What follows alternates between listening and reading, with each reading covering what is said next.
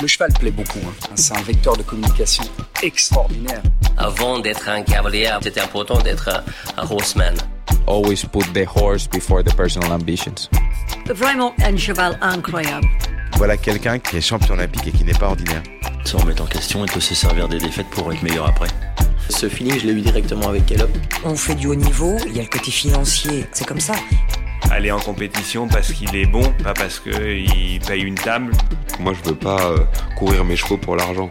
If you can do it in a way that doesn't take too much out of your horses. Quand on voit l'évolution en, en 10 ans de temps, euh, qu'est-ce que ça va être dans 10 ans? Pouvoir motiver les jeunes à aller au bout de leurs rêves? Forme de très très bons compétiteurs. Je ne vais pas dire que ça forme des hommes de chevaux. Pour moi, les bons moments, ils sont à venir.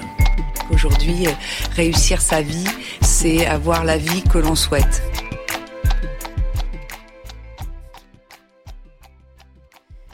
So, we've been thinking about our 100th episode for months now. But as you can imagine, picking the right guest was not an easy choice. After recording episodes with legendary riders such as Nelson and Rodrigo Pessoa, Eric Navet and Pierre Durand, world number ones and multi-medalists such as Peder Fredricson and his teammate Henrik von Eckermann, young talents members of federations, how could we still innovate and bring to this medium a sense of freshness, something to shake up what has already been done and what we have already offered in our 99 previous episodes? Of course, the list of people we'd love to record is still long. There are many riders, horsemen and horsewomen, who have brought a significant contribution to our sport and who will have a lot to say. Here is a non exhaustive list. Steve Guerdat, Luciana Diniz, Edwina Tops Alexander and Jan Tops, Stéphane Conter, Marcus Ehning, Jessica von Bredow, Nicolas and Thierry Touzaint, Philippe Guerdat, Thierry Lhermitte, Guillaume Canet, Jonelle Tim Price, Ben Maher, Luca Moneta. For this 100th episode, we wanted to speak the truth, to speak without a filter, to free our conversation from all the constraints and limits of political correctness, of everything that cannot be said or revealed. In a previous newsletter, we spoke about the difficulty we have in taking a stand and engaging in uncomfortable conversations. I'm an equestrian is not a whistleblower, nor is it intended to be, but we do have a growing desire to move the lines and open the way to asking the hard questions. That is the exact reason why we choose to talk to Noelle Floyd. If you do not know Noelle, then let us introduce her briefly. Noelle is a Canadian show jumper. Like us, she has long dreamed of turning professional. Her ambition and determination brought her all the way to Europe to live this dream, and she joined a competition stable as a rider. Discovering the European system, its competition, its athlete, and its singularities, she decided to share her vision and experience in a blog. Eleven years later, noellefloyd.com has taken a new turn and gradually transformed into a platform offering masterclasses for amateur riders. This evolution is nothing less than the concretization of her personal development. Noelle Floyd has the honesty and courage to look at the sport as it is, to question it and to help it evolve. With Noelle, we talked about uncomfortable topics, our duty to tell the sport story, the urgent need to change our beliefs and practices, and about the most likely future of our sport. We hope that this episode will be as powerful and impactful to you as it was for us. Thanks again to Noelle for her time. I am an Equestrian isn't stopping here, and we can't wait to tell you the next 100 stories.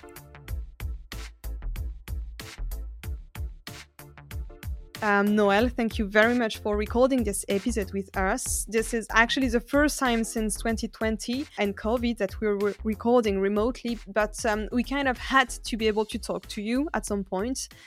Um, since we launched our podcast, uh, it was uh, three, four years ago, your name have been on our guest wish list, you know, and we have to say that we are thrilled to get to virtually meet you today we have a huge agenda for this conversation. So there are many topics we want to talk with you. But first, um, I'm going to take a couple of minutes to introduce you. When writing this introduction down, I initially started with your entrepreneur life, but um, I'd like to introduce the equestrian you first. So you're Canadian and you are, may I say, a former show jumping rider. Is that correct? Yes, that's correct. So you competed as an amateur first and then got to work as a home rider in Belgium. You know the industry, you know this world up to the smallest corner. In 2012, you launched a blog, noellefloyd.com, and for years you wrote stories and articles about the horse sport. You shared um, plenty of pictures, news, thoughts. Um, 11 years later, now, this blog has grown and uh, become a multi-dimensional multimedia company whose name is still yours, Noelle Floyd. So you are the CEO of this company. So Noelle Floyd, the CEO, Noelle Floyd, the equestrian, which one is predominant today? I would say the over the last 10 years, for sure, the CEO, but I think very recently I've started to make some space in my life to be an equestrian again, which I'm really happy about. Do you still feel like you're an equestrian before all? Always. I mean, I think I actually said this in a in in another podcast. It became really clear to me a couple of years ago when I was doing other sports or exploring other hobbies that I still will always identify as as a rider. Um, it's sort of imprinted into like my very DNA. I think it's just how I how I see the world or how I identify in the world. And I don't think any time away from personally writing would ever change that. So, Noelle, nice to meet you first. Nice and uh, uh, like Lorelai said, uh, we would like to talk about you before uh, we talk about noellefloyd.com and company. So, Noelle, what was your life before 2012? What kind of kid and teenage life did you have? I was your typical horse crazy girl. I rode. I had a. I had really fortunate opportunities to be able to ride and compete both in Canada and the United States growing up. Um, my family was not like a super well-to-do family with the ability to put me into the top sport really early on. So I rode for a lot of different trainers, and I uh, rode a lot of different horses. I caught, I catch ride a lot, or caught. I we say catch riding in English. I don't know what the word is in French, but um, so I had a really variable experience. I rode all through university as well, and I rode in New Zealand, and that was an amazing experience. I got to see a completely different side of of show jumping and young horse development. I I spent a lot of time before the age of 25, I did a lot of young horse development, which I really appreciated. So, my, I mean, and that's where I think the success of the brand has been a reflection of my own experience. I think my experience is very similar to many people's experiences. And I just chose to um, infuse that into all the work that we do. What kind of equestrian were you back then in 2012 when you created the blog? What were your, you know, um, needs, your um, wishes, your concerns about your sport? It's interesting. I, I I thought I wanted to be a professional. I really like had this ambition um, to get into the professional side of things, and when I became a professional, and I was a low level professional but when I when I actually changed the way that I existed with horses, I actually was really unhappy. I didn't enjoy that transactional relationship with horses at all. Um, and so it was evident pretty early on in exploring the different facets of the sport. You know, you can be an amateur, you can be a professional, you can be a working student, you can you can mentor under a professional, you can um, you know you can you can be an amateur owner you can you know all, there's so many different ways in which you can exist and ride. I actually thought just from the way that we idolize professionals and we idolize that life i thought that that would be absolutely what i wanted for myself and that i would work my the work the hardest that i possibly could to pursue that. Um, and then when i started to be able to actually make visible steps towards that um, goal, I recognized very early on that that was actually not, I was in love with the idea of being a professional and I think I romanticized it as soon as I had a transactional relationship with horses. And it was very, um, and again, I'm not saying this is everyone's experience, it was just my experience. Um, that business, inserting the business into the relationship with horses was like, for lack of a better word, like awful I hated it. I thought it was like I thought, why would I do that? so um, my needs early on, I would say, shifted quite quickly when I realized that like the love and the passion that I have for horses could look and feel differently if I opened my mind up to just how I would how I could contribute to the horse industry. I think it was pretty early on in my 20s where I knew that I wanted to make my mark in the horse world. Like I wanted to contribute to it in some way. Um, and so it, that, but that evolved between, you know, 20 and 25, 26. So, Noelle, who are you now? How much and how far have you developed? Are you still the passionate rider you used to be? Are you still deeply involved and admiring of the horsey sports? Well, I mean, I've evolved a lot. I've spent time working on myself. I mean, we all, I mean, I think we, I think COVID changed, um, shifted a lot for everyone in terms of priorities. And um, so I'm not like any, unlike anyone else in that way. Um, I am as passionate, if not more passionate. I think I'm just less self conscious about how nerdy I am about being a horse girl. Like, I care less about what people think. And I have, I've always had a bit of this rebellious side to my nature. And I, I struggled in having that constitution and trying to like fit in in the horse world. And I think now that I'm 36, I don't really desire to fit in. I desire to speak my truth and to be empowered into my own journey and empower other people because I think the individuality that exists in the horse world is what makes us like this beautiful rainbow of people. Um, and I'm not interested in like believing that one way is the best way. I think as I get older, I respect more like the gray and recognizing everyone has a different experience. One way or, one way is not the right way, and that's I think a really beautiful evolution, and that reflects the horse world as a whole, right? That we're becoming less black and white. That we're understanding that there's nuances in terms of like the horse human relationship, the horse human interaction, how sport exists. What our responsibility is to horses, both in the sports space and in the non sport space. And I'm just happy to see that I think and I don't think it's a reflection of me. I think it's a reflection of the collective that people are having more open conversations about things that they're uncomfortable about, things that they're not, you know, things that they don't personally want to accept in their own journey with their horses. I think people just have more of a voice, individual voice than they've ever had, which is really, and I think I'm just a reflection. I feel I have more of an individual voice than I've ever had if we focus on sport, it has dramatically swift um, toward a new era. Um, everything got more structured, more professional. There are more sponsors, maybe more investors, also much more shows over the world, and uh, overall more people competing. At least here in Europe, there are a lot of shows, a lot of mm-hmm. um, stables. You know, much more than before. And money now plays a bigger role. Um, new leagues have emerged with higher prize money for the riders and everything. You know all that, I'm sure.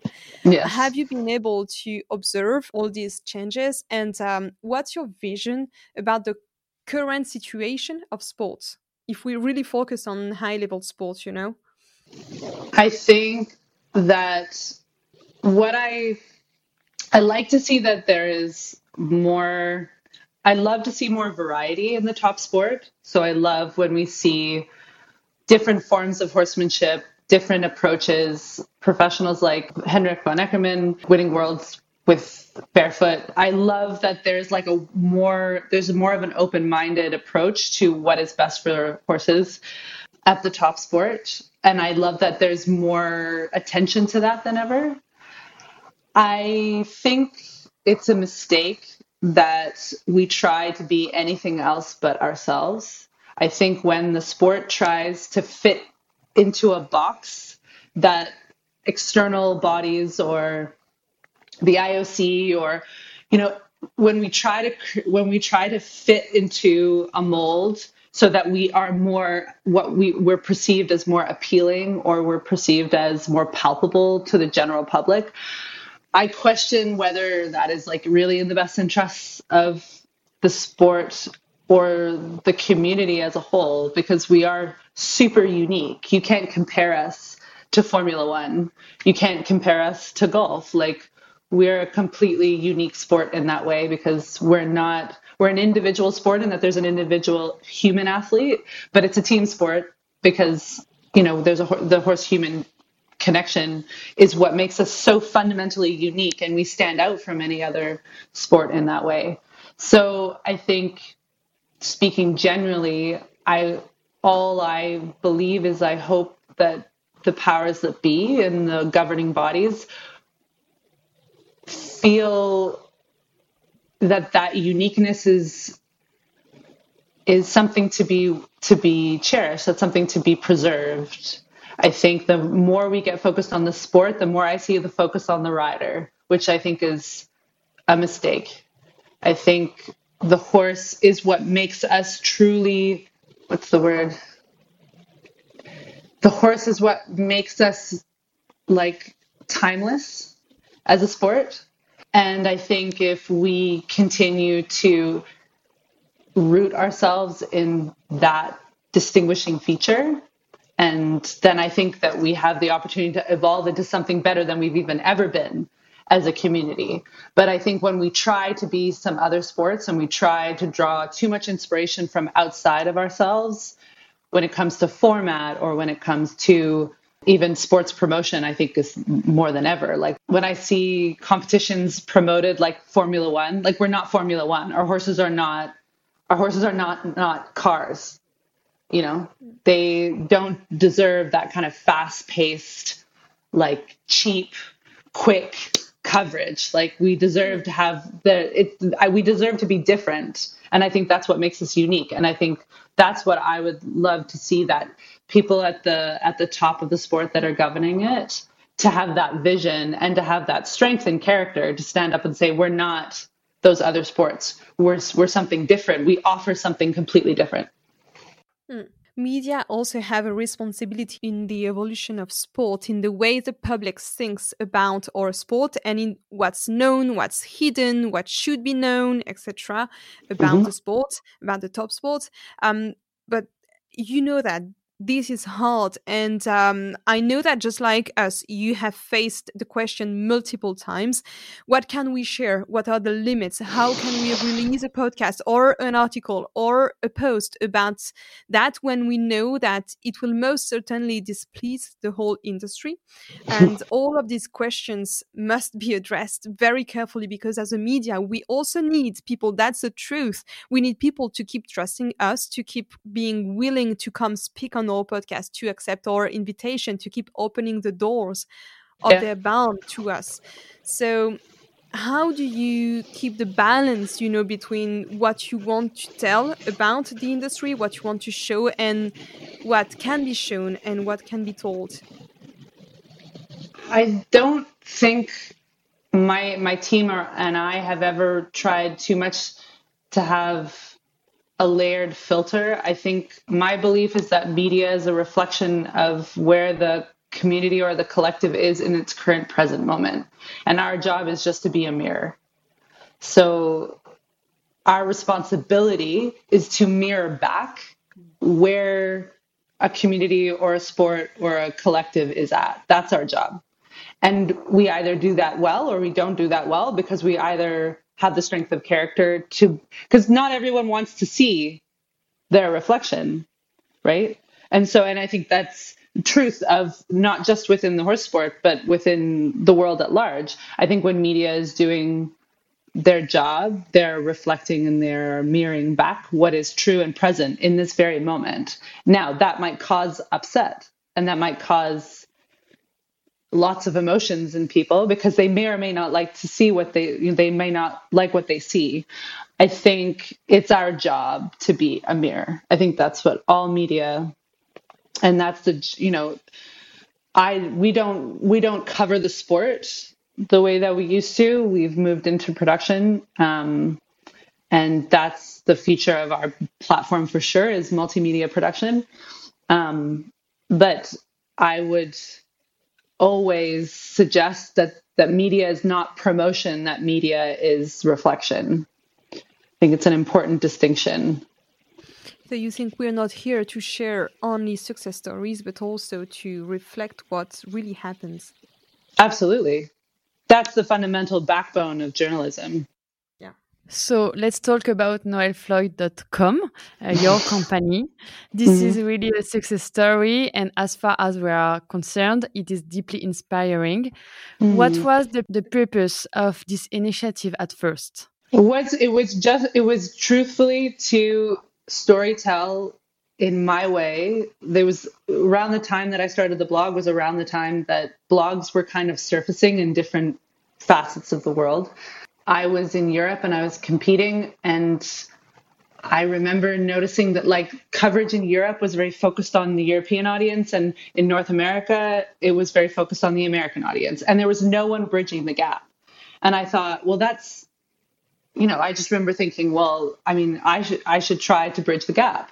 And so originally the mission statement on the blog was something along the lines of to to my goal or my mission is to contribute to you know bridging the gap and creating more connection between the corners of the sport of show jumping through storytelling and through media coverage. And that was the intention of the blog from day one so when did you decide that Noelle Floyd will take a 90 degree turn to become not only a media uh, that shares about the equestrian sports, but a genuine empowering platform to help foster a new equestrian lifestyle? Oh, that's quite a statement. Thank you. Um, I think it was an evolution. It wasn't like a 90 degree turn. It was, it's a, it's, you know, I think the best advice, some of the best advice I've ever received in terms of the way you build your brand or the way you evolve a company is you crab walk your way there. So we crab walked our way there. We did a magazine, we had a creative agency, we tried and we explored different aspects, different ways in which we could have relationship with equestrians. Um, and we then, in that process, we recognized that there was a huge opportunity in online education. Um, and we recognized that opportunity and we were really fortunate that we we we made that shift just before covid for before the pandemic so that was like you know very fortuitous but i think our relationship i mean the brand's relationship both myself and my team the relationship is very give and take. You know you're asking questions and you're listening to the answer. And then you're you know you're utilizing the fact that you're a startup and you're a smaller company you're able to you're nimble and you're you're mobile and you're able to pivot quite easily. Um, the bigger you get as a business, is harder for you to just to like put your ear to the ground and really listen to what people need and what they want, and then basically just give it to them. And and that's the kind of I think the evolution. And I've asked questions. Um, you know, I've offered things to the horse world, and people have been like, "No, we're good, thanks." Like you don't you're not going to get it right every time. But i think the importance is that it's that back and forth it's that conversation. And that conversation happens in media that conversation happens in business that conversation happens on social media. Like it's a back and forth. I think it's important that we don't just have a one way form of communication in any in any version of the noelle floyd platform. You said earlier that your first wish was to have a mark on the industry and on sports. Do you mm-hmm. believe that you found a way to have your mark? I think I've found a version. I mean, I have so many more things I want to do. Um, and in some ways, I feel like I've only just, I'm only just getting started.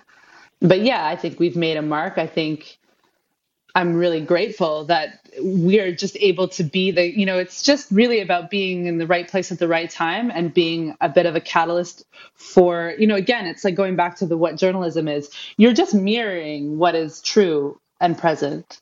And I think that is what our job as a platform to do is to listen and to mirror and to empower um, the community in giving them the tools that they need. And in, in and in our case, that really is education and storytelling. That is what where we see our contributions to be. But I, you know, I'm I'm very grateful that we've been given, we've had the opportunity and the timing and the support from the community to make a mark because it's a real privilege to be able to do that. And I think it's a, it's, and I I look at it really as a responsibility. I have a like I feel sort of in service to the horse world. That's really what has like driven me for the last 10 years and will drive me for the next 10 years you feel in service for the horse world, and um, I can only wonder if the horse world is also in service for you. And and here's a story I'd like to share to know if you can relate to that. Um, okay. So this is a story of ours that I'd like to share. Um, we recorded a podcast episode with a French driver, uh, Benjamin Aillaud, and we went to meet Benjamin at Bordeaux Driving World Cup um, during you know the five star uh, World Cup uh, mm-hmm. that mix, mixes show jumping and, and driving. And we stayed uh, late in the evening to record our conversation with Benjamin. We hardly know known him before, and um, he raised various issues and like how keeping horses in, in individual stalls is an absolute tragedy for their well-being. How we ex- expect things from the horse we shouldn't expect, and um, mm. I, I, can re- only remember it was the first year of the media and it was quite new for us. And uh, this felt like a earthquake, you know, in our minds. Um, mm-hmm. After this day, we spent weeks trying to process the contradictory emotion he provoked in our mm-hmm. minds. And um, I, I know we felt terrible also for the way we were riding and, you know, conditioning the horse. Is there something that ever happened to you? And is this something also you want to reflect now in the new noelle floyd platform? Oh yeah. I mean i've had existential crisis about horses mm, for the better part of my entire adulthood. I mean i think if you're not questioning how you do things all the time it's exhausting. Don't get me wrong it's exhausting and it can be um, i mean it's a very emotional thing to constantly question.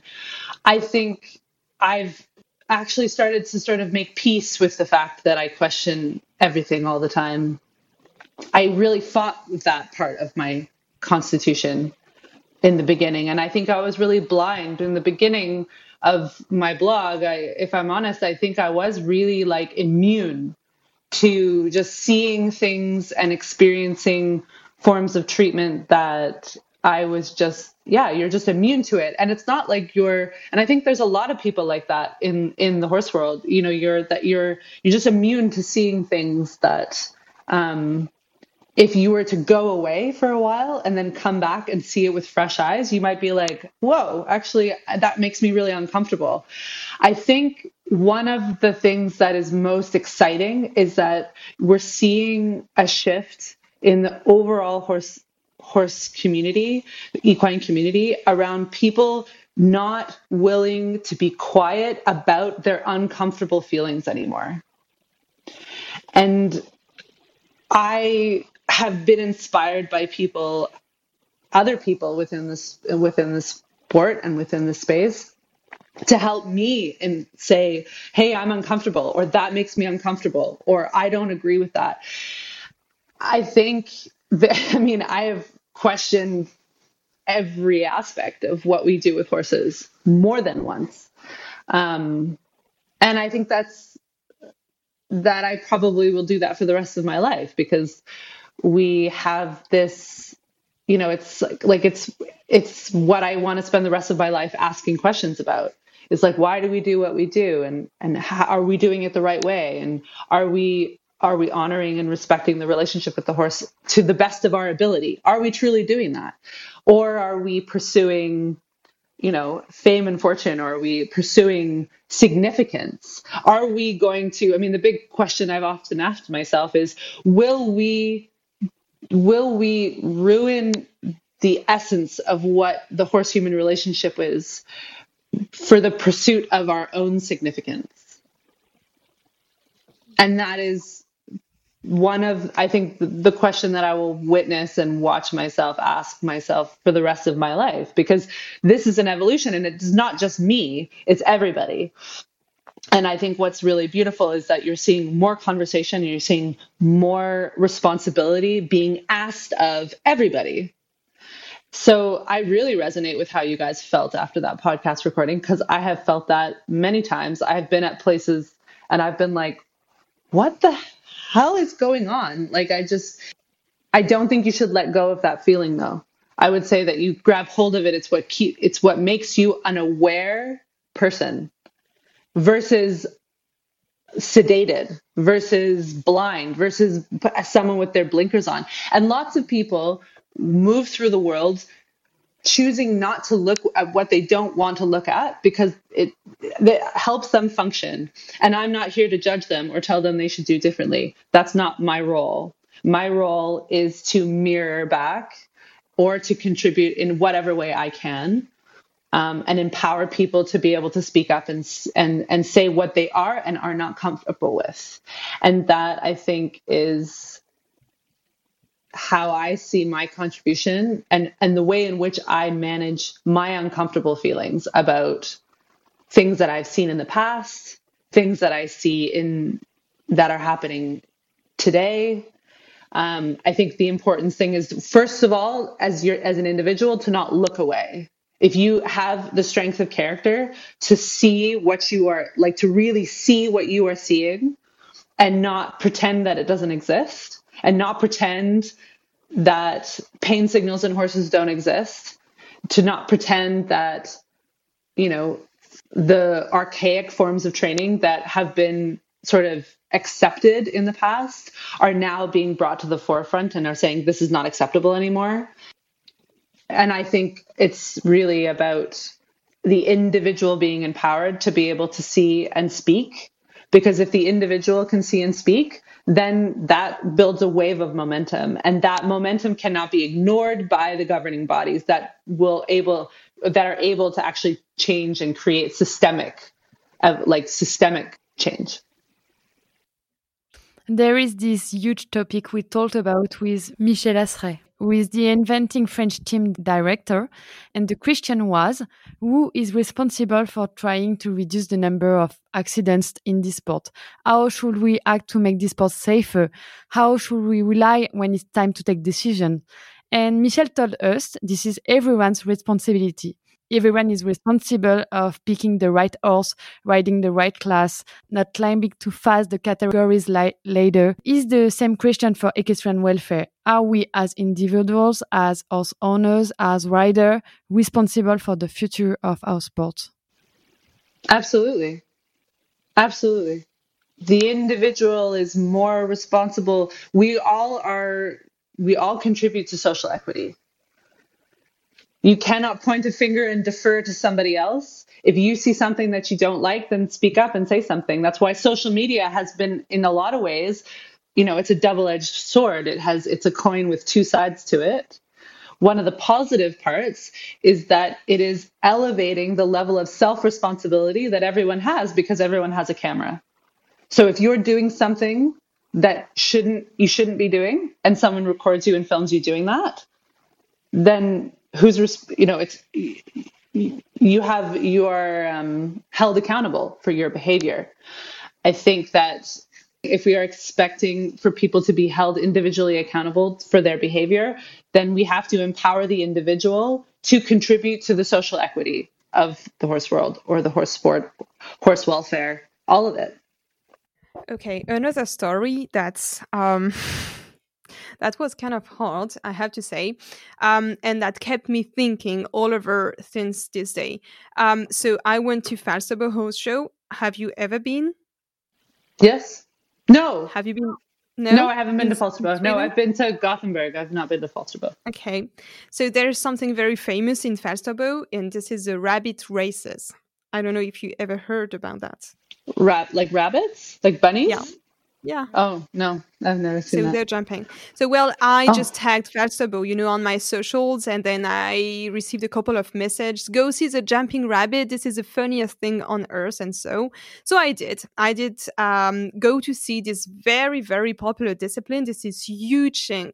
Huge thing in Falsterbo, loads of people of people watching, and there's even the final, you know, in the main arena. Um, so I went there, and uh, this is my version. The rabbits look miserable to me. Um, a hundred percent of them hit the poles, crashed on obstacles. The obstacles seemed very high to me. The rabbits mm, stopped, refused to keep going. You know, they would be kicked in the in the ass to be encouraged to keep going, and so on. And um, at first, I was horrified, and then I realized that non-equestrians must see all sport the same way. And um, I talked with a French show jumping rider riding the, the World Cup, the Nations Cup. And we were thinking that, okay, non-equestrian would see us kicking in, you know, the belly of the horse to kick, to keep them going and having horses mm, pull, um, pull the poles and crashed in the oxers. And do you think that we, we were thinking like that? Well, unfortunately, I think with the way that movies and cinema have represented horses in film, I think people think it's acceptable to kick a horse. You know, often in like Western films, you know, it's like, you know, people literally, I've like you see it in movies even now. And I think, again, this comes back to our responsibility of how we are represented across all forms um, of sports coverage to media coverage to film. I would love to see people evolve the way that, like, allowing the general everyday human being to witness what a horse and human, what a horse human relationship looks like under saddle. Not having the kicking, not having the spurs, not having the big Western bits, not having the like, you know, the the, the kind of big active body language. Um, I think it starts there. Like I think the way that we are represented everywhere is really important for us to look at and for directors and and for like for people and again it comes back to you know the individual being able to speak up and say like that's not you know that's not an accurate representation of how you would ask a horse to canter off into the sunset right um, so i think that people do unfortunately because of the way that horses have been represented in film i think that people do think that that's like they can think that that's acceptable that they kick them with the spur that they jump up or they rear up and they're like oh that's fun you know? Um, i think that there are people also and i've i mean i've had conversations with people who who watch it and they're like what's going on? Like this is bizarre um, i think that the I think that the world at large and like humans, like the society outside of the horse world, are really drawn to horses. And I see that I see evidence of this all the time. And so as the horse as like the as horse media or horse sport or horse um horse shows, whatever coverage, it's our job to just be able to show them the magic of what horses are because that's what that's what the public is really interested in. That's you know that's what horses like Valegro um, and Secretariat and Seabiscuit. That's what that's why like the the larger population is drawn to them because of their spirit, because of the magnificence of who they are. They're not drawn to the rider. They're drawn to the horse. That's what our that's what it like that's the key to our significance. And I think we forget that. I think we love to like you know talk about these riders and we love to pull big names and famous names and we like to that sort of what i call the cheap thrills of like drawing attention to sort of a big high profile um, rider. And i don't think that that's in the best interest long term um, on how people see and perceive what we do with horses because at the essence of it is really beautiful. The relationship between horses and humans is really really beautiful. You could argue it's one of the purest things that exist in an interspecies relationships.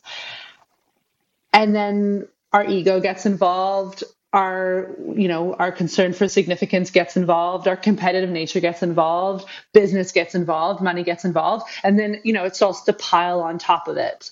Um, and it's harder for the public to see what we see what we experience every day with horses right? And so it's really i think about decluttering all the bullshit if i'm honest and just getting to the core of what it is, which is the spirit of horses and their willingness to do all these amazing things with us as, as people, as humans. That's the essence of everything that we spend our entire life and our entire, you know, waking hours trying to understand, trying to represent, trying to storytell around, trying to film around, trying to write about.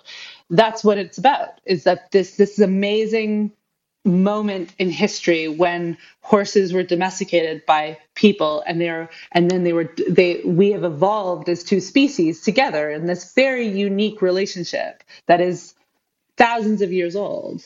And that to me is what i hope that we don't lose sight of is that in its purest form it is enough. It doesn't need to be made more than that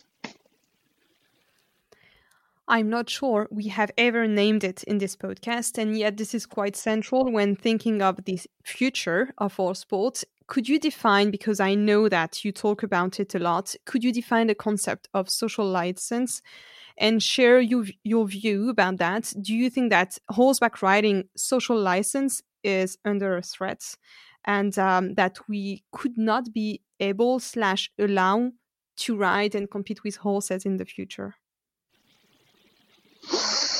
I don't think that's for me to say. If I think that's up to, I think that's in the future and that is fated, you know, whether that comes to pass. So, social license will be the, the public allowing us or finding it acceptable for riders to Yeah, ride and compete for sure. horses. Yeah, I mean, I think that I absolutely think there's always a chance that, that society will decide, you know what, we just don't really um, understand what you're trying to do. But it will be a slow, if it goes that way, which it very likely could, and it just really comes down to what we're doing and whether we're, we're as a collective willing to be proactive um, in the shifts and the changes that we can make and we can make them that's the thing is that um, and it's just about a decision about whether we make them or whether we react to um, our lack of social license yeah i mean i think i think that it will be if if we go down that route it will be slow first we'll lose our position in the olympics then there will be less um, but I don't think we lose social license in the relationship between horses and humans. I think that it's just we could lose social license when it comes to sports. And the way, and I would, and I really must distinguish this, it's the way that the sport is represented and the way that it's formatted right now. Right. And so for the larger percentage of people who ride horses, their social license isn't going away because they'll just change and evolve the way that they relate to their individual horse. You know, a lot of people, it's just them and their horse or a couple horses in their field. They might ride them in the trails or they might go to a local horse show. Their, their, um, their relationship with their horses isn't changing because it's not um, at the at the high profile that exists in the high performance side of things. And I think it's the job of high performance, and I think it's the job of the Olympic disciplines, and I think it's the job of the what I would call the sort of professional sport aspects of things. It's their job to be proactive, to determine whether they truly are current in the representation of the relationship between the horse and the rider. And that's what it comes down to. Is sport is a res- representation of the relationship between horse and rider and it's sport is just a way in which we participate and the way in which we um, explore and ex- and and express that relationship. But there's millions of people, 20 million to be exact, that ride. They're not res- representative of the high performance. They're not going to go to the Olympics. So whether we have a sport in the Olympics or not, Does it is it going to affect the individual's experience? No. It will affect the significance of high performance and of of the sport of the representatives and the and but it won't be overnight. That would be my that would be my position in this current moment and that might change. Um, but it wouldn't be overnight. But i've told many of my friends who compete in the high performance side of things in europe and they get annoyed about peta you know protesting at the europeans I'm like, don't think that's going away anytime soon. In fact, it's just going to get louder because if you don't listen or you don't you don't recognize that they are there for a reason. I think one of our biggest mistakes is to think that people are deluded. You know, I think people give them more credit than that and at least have a conversation with them. But if you pretend that they don't exist, they won't go away. And do you think the federations, uh, international or national, has this biggest role uh, to play in this process to uh, ensure that riders respect their horses, to talk with these animalist associations, to listen, to have a discussion with, with them? And do you think it's up to the federations to work on that process? I think that you're going to see the the development and the the creation of third party organizations because they don't feel confidence in the federations that exist now. And unless federations elect representatives that are truly representative of the body of the horse world, and that doesn't mean putting photos of people riding Liberty on their Instagram account. That means like actually having people um, in positions of power and influence who represent like the larger interests so people who are, you know, and we're seeing a lot of interest in natural horsemanship. We're seeing a lot of interest in um, like pressure free or not pressure free because that's that's that's a rabbit hole in itself. But like um, milder forms of riding, let's say. Um, I think if I think it's important that the federations have people that exist within them that is truly representative and I'll give you a story that I'll, I'll use an example here. I went to an FEI sport forum years and years and years ago. And I was really concerned by the fact that not only was I the youngest, I was invited there to audit, like to listen to the discussion. So I went to Lausanne, Switzerland, and I stood out like a sore thumb because I had like my hoodie and my leather jacket, my backpack, my laptop, my headphones, you know, a classic sort of tech blogger, like, you know, um, and everyone else in the room was older than me by at least 15, 20 years. Everyone else was wearing suits, everyone else was very formal. There was, I was happy to see there was, you know, a good representation of men and women. But I was concerned for the lack of younger voices in the room, if I'm completely honest. And that would be my example that I would reference in my own experience of like when I sat there and I thought, well, there's no one in this room like me.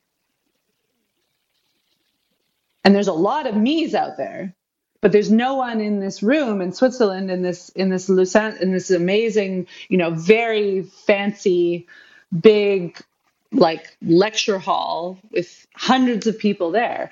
And I looked around and there's no one around like me and I thought, well, that's odd because there's a lot of me's out there, millions to be frank. And why don't they exist in the general discussion of the future of equestrianism in, as a whole?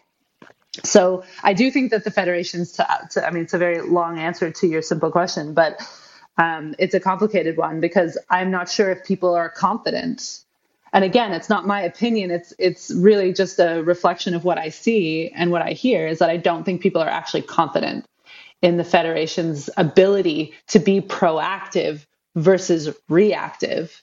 And so what is going to happen? You're going to have groups non-for-profit groups um, advocacy groups formed proactively to make noise so that the federations will react and that is that cause and effects relationship that I think is really important that a sport gets out of, or um, in our case, I mean, we're an industry. We're both a sport, and we're we're both a sport and not a sport.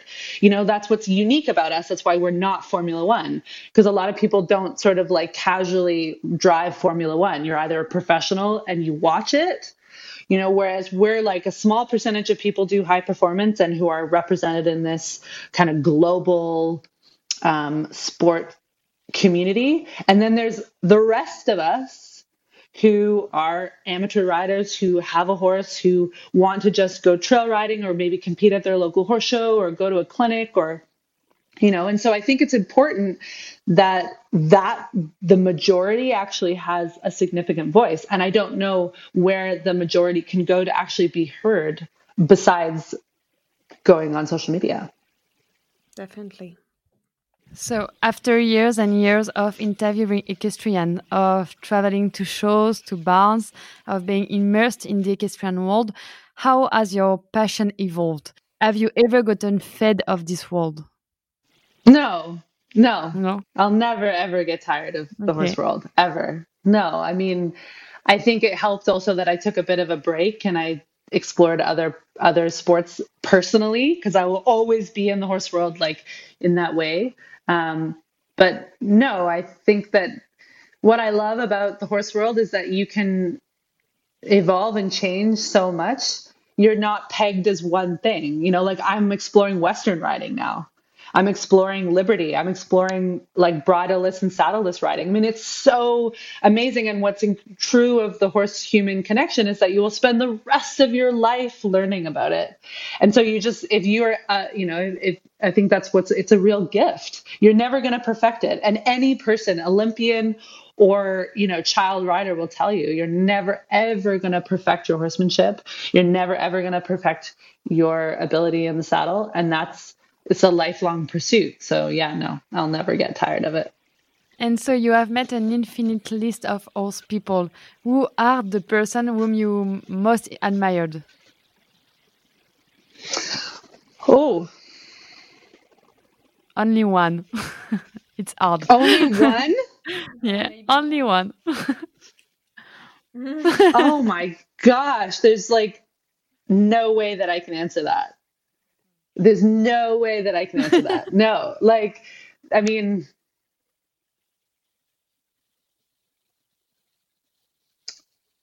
oh God. Um, okay, I will.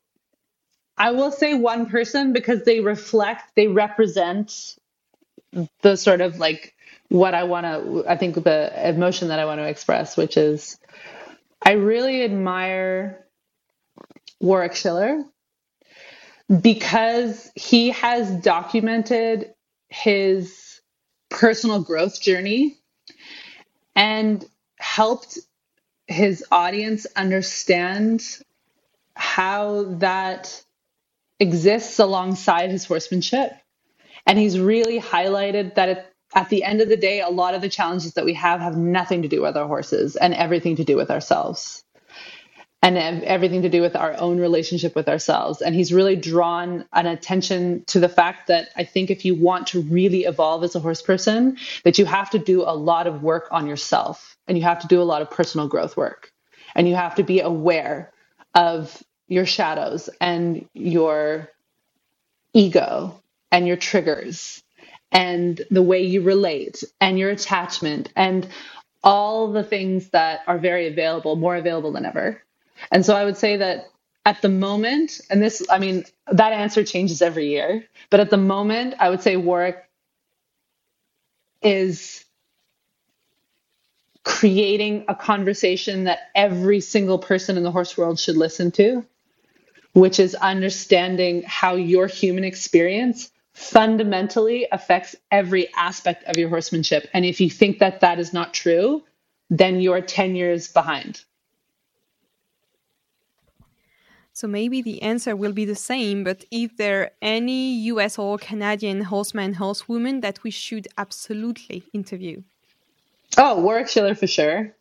I think Tik Maynard is amazing. He's also someone who's he Tik Tik Maynard is incredible because he bridges the gap between sport and natural horsemanship. Um, so Tik is absolutely should be on your list. Um, I think if you want someone to speak to the spiritual, the like the somatic ability that um, horses bring to our lives and like is able to actually explain what it is that how horses affect us, like um, somatically, I would talk to Dewey Freeman. Um, I think who else? I think um, I also think Claire is a fascinating person that I'm just diving into, and Linda Kohanov, who wrote. I've just I've been reading her books, and she's like amazing. Um, I think there are people who really need to have a voice at the moment because I think that the horse world is is craving an understanding of the spiritual experience that exists between horses and humans. And to make it so that it's not you know like i think we need to embrace the fact that that is a component that we all experience. And that it's not this woo woo hippie nonsense that it's actually and like dewey freeman can speak to this because he's a clinical psychologist and he has um, thousands and thousands of hours working in equine therapy. He can actually scientifically explain to you what happens between horses and humans. And i think that applies and if if people in the horse in the sports space think that that doesn't involve them then i think they're that's again that's the blinkers that we spoke about right?